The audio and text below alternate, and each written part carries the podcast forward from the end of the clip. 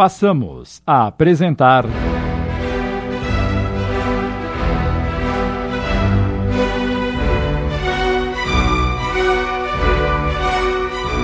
Corações em Conflito. Obra de Leon Tolstói, psicografada por Célia Xavier de Camargo. Adaptação de Sidney Carbone.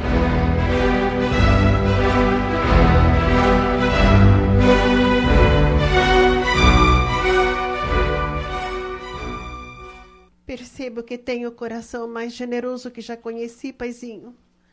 Lhe agradeço. Desde que fiquei enferma, temos passado grandes privações. Sua ajuda era sempre de muita utilidade e uma bênção em meio à nossa penúria. Há dias que minha filhinha não se alimenta direito. Estou precisando de remédios. Falta-nos tudo. Mas os outros ciganos não a ajudam? Sim, na medida do possível. Também são muito pobres. E não tem nem para eles. Não se preocupe mais, Mira. Mandarei o médico visitá-la e, tomando todos os medicamentos que ele prescrever, logo ficará curada. Tirou da algibeira uma pequena bolsa de moedas, entregando à mulher, que não sabia como agradecer. Isto é para suas primeiras despesas. Manda comprar o necessário para você e sua filhinha. Não quero que nada lhes falte. Que o Senhor o abençoe, paizinho.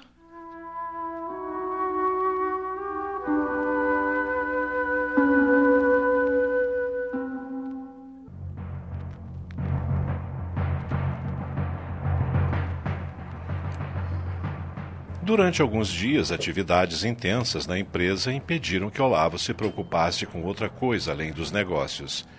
Problemas surgidos na mansão dos Lilazes, propriedade situada não muito distante de São Petersburgo, fizeram com que para lá se dirigisse. Após tumultuadas e contínuas discussões, os comitês das províncias conseguiram que fosse aprovada a Lei de Emancipação, e no início de 1861 os camponeses se tornaram livres. Assim, os proprietários tinham que se adequar à nova realidade, fazendo acordos com eles, dividindo as terras e cedendo-lhes lotes. Por essa ocupação, os mujiques pagariam um aluguel fixo ao senhor. Em virtude dessas mudanças, alguns problemas surgiram, exigindo a presença de Olavo na propriedade.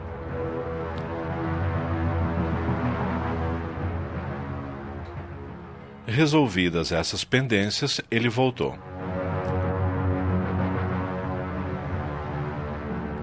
Certa manhã, estava apressadamente tomando seu desjejum para ir ao escritório quando Rose, uma velha criada, Senhor, senhor! entrou no salão de refeições esbaforida. O que houve? Parece assustada, Rose. Senhor, não sabe o que encontrei agora mesmo no jardim, perto da porta de entrada? Pois diga-me, o que encontrou? É melhor que veja com seus próprios olhos. Venha comigo, senhor. Curioso, vendo a mulher gorda e rosada que amarfanhava nervosamente a ponta do avental, levantou-se e acompanhou-a até a porta principal, abrindo-a. Nada vejo de diferente. Ali, senhor, atrás daqueles arbustos. Vem comigo. Aqui. Barine, veja. A princípio, Olavo nada percebeu. Depois, afastando o galho de um arbusto, viu, estupefato, no chão, entre as dobras de uma manta de lã, aconchegada e serena, uma criança que dormia placidamente. Nossa Senhora de Kazan! A criança estava agarrada a uma pequena boneca de pano, velha e suja. Os cabelos, castanhos e longos, espalhavam-se sobre seu corpinho. Não é possível. Reconheceu, perplexo, a pequena cigana, filha de Mira. O que estará fazendo essa menina em minha casa, desacompanhada a esta hora da manhã? Ao que tudo indica, deve ter passado a noite aqui. Os outros criados, curiosos, percebendo que algo estranho estava acontecendo, vieram também para o jardim. A pequena bulha de espanto que fizeram acordou a garotinha. Ela abriu os olhos, ainda sonolenta, e, notando pessoas estranhas à sua volta, sentou-se assustada, ameaçando chorar. Temendo uma cena infantil, a que não estava habituado, Olavo apressou-se a tranquilizá-la. Calma, calma, está tudo bem, minha menina. Não se assuste. Deve estar com fome, não? Rose lhe dará bolos, biscoitos e outras coisas gostosas. Rose, a criada gorda e risonha que encontrara pequenina e que por isso mesmo já se considerava um pouco sua dona, pegou ao colo com carinho enquanto lhe dizia: Eu acabei de tirar um bolo do forno que acredito nunca você provou algo melhor. Vamos. Olavo, olhando para os criados que ainda estavam perplexos com o achado, disse: Volte aos seus afazeres. Todos se retiraram.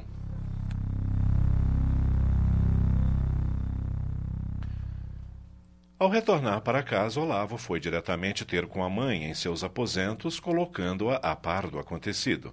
Magda ouviu aturdida. Mas o que estará essa criança fazendo aqui? É o que todos nós gostaríamos de saber. Depois que a pequena tiver se alimentado, pretendo interrogá-la. Alguns minutos mais tarde, mãe e filho dirigiram-se para a cozinha onde a criança estava. Ela acabara de tomar uma caneca de leite adoçado com mel, comer algumas rosquinhas e, nesse mesmo instante, deliciava-se com um grande pedaço de bolo sob a atenta supervisão de Rose. Para começar uma conversa, Olavo perguntou gentil: Está bom o bolo?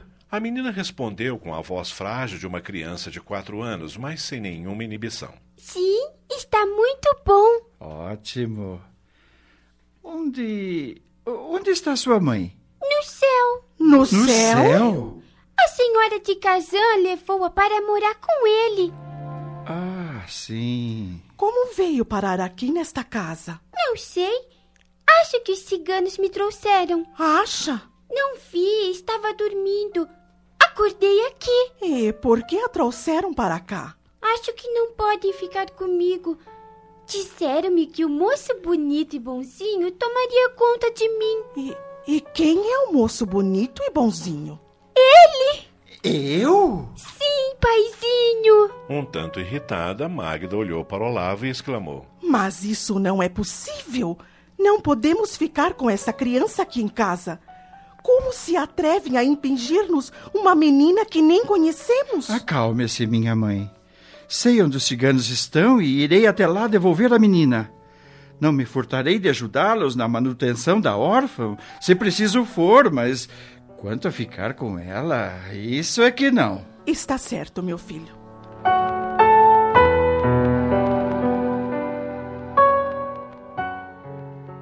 Meia hora depois, Olavo e a menina estavam acomodados na carruagem e ele ordenou ao cocheiro.